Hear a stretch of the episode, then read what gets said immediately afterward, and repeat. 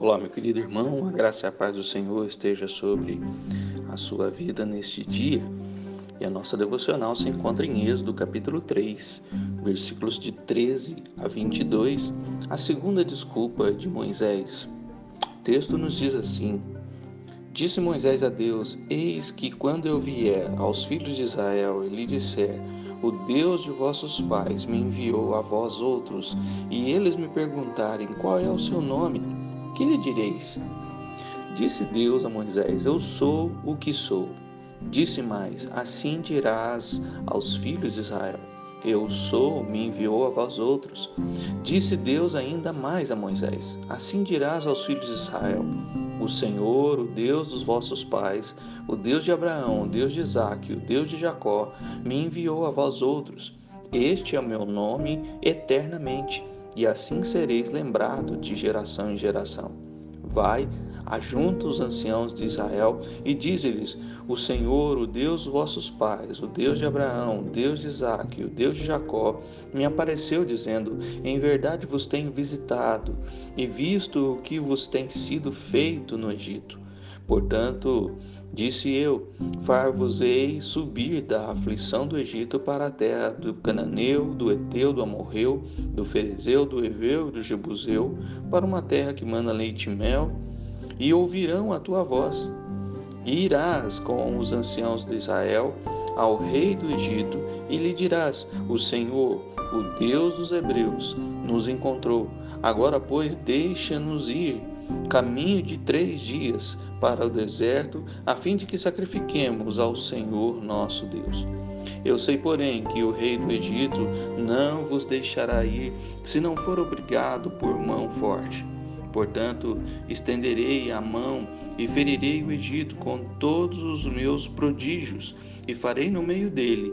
Depois vos deixará ir eu darei mercê a este povo aos olhos dos egípcios, e quando sairdes, não será de mãos vazias. Cada mulher pedirá à sua vizinha e à sua hóspeda joias de, de prata e joias de ouro e vestimentas, as quais poreis sobre vossos filhos e sobre vossas filhas, e despojareis os egípcios.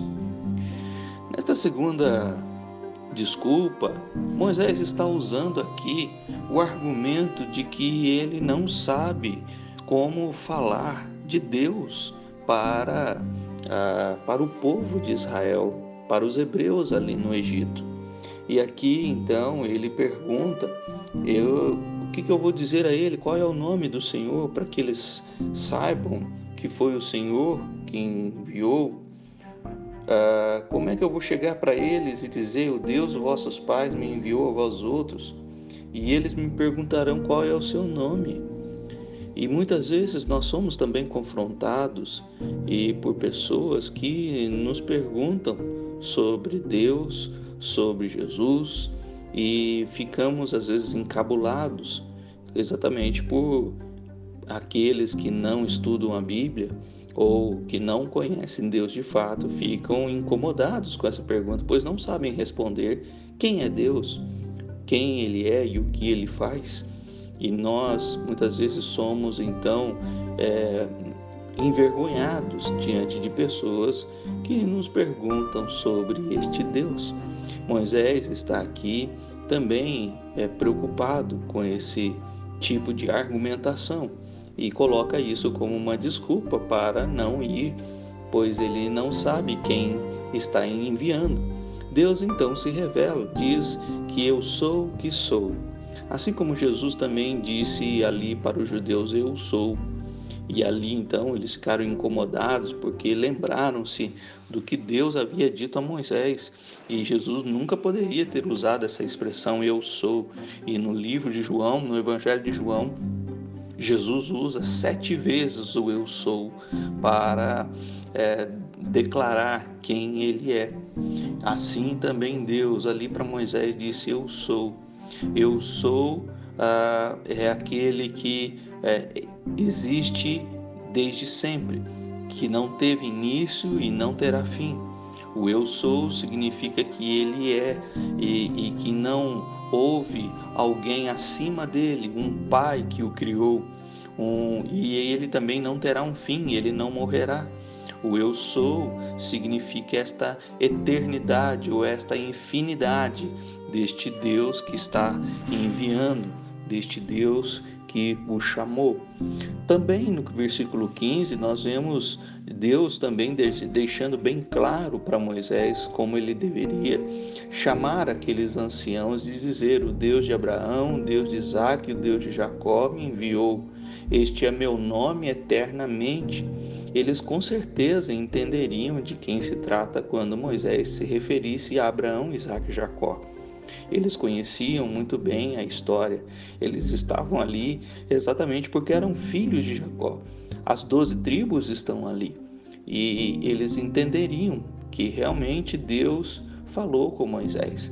Ali então, ah, ele falaria, como no versículo 16, de que Deus havia visitado e visto o que, eh, o que tem sido feito a eles ali no Egito, ou seja, Deus ouviu as suas orações, é isso que Moisés falaria a eles.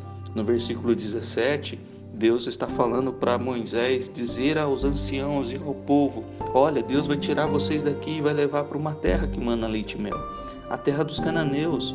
Vocês vão morar lá.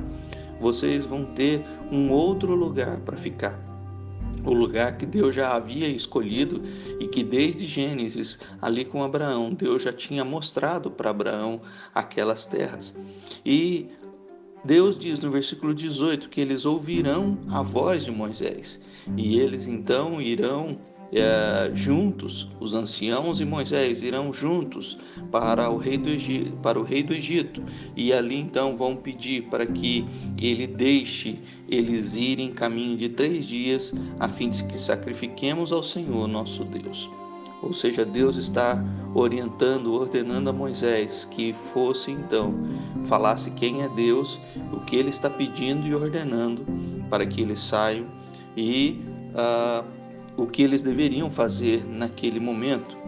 Porém, Deus também diz a verdade no versículo 19. Ele diz que o rei do Egito não deixaria ir, mas que ele seria castigado por isso, aonde veremos logo mais uh, as dez pragas a partir do capítulo 5. E as dez pragas então serão necessárias porque o rei do Egito não quer deixar o povo sair para cumprir a vontade de Deus. Então Deus vai ter que ferir o povo do Egito, porque Faraó vai ter o coração duro e não vai querer uh, deixar o povo sair. Porém, Deus vai agir e vai castigar não só os egípcios, como também vai tirar dos egípcios sua, o seu ouro e a sua prata. E versículos 21 e 22 diz que eles vão sair não de mãos vazias, pelo contrário, eles vão sair com ouro e com prata. O versículo 22 diz que uh, cada mulher vai pedir para sua vizinha uh, ouro, prata, joias, vestimentas e elas vão dar capítulo 11 e capítulo 12, nós vemos isso acontecendo. Deus ordena que eles saiam e vá para os vizinhos pedir e eles vão dar tudo o que eles pedirem.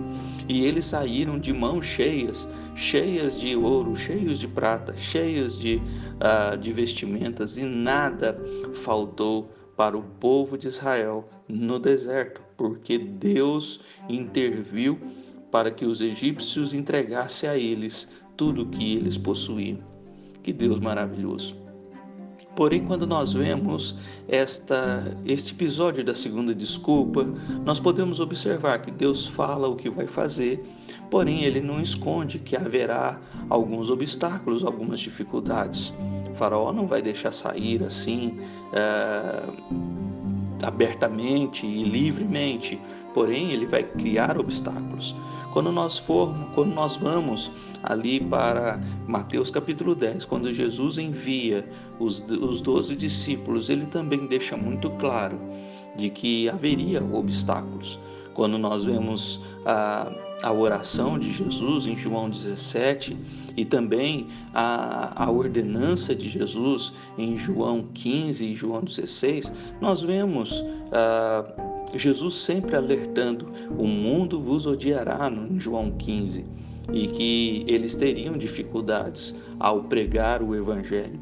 Mas Deus também dá a eles a graça e a promessa de que eles estariam sempre cuidados, que Ele estaria sempre com eles, que Jesus estaria sempre com eles e que eles fariam sinais e prodígios.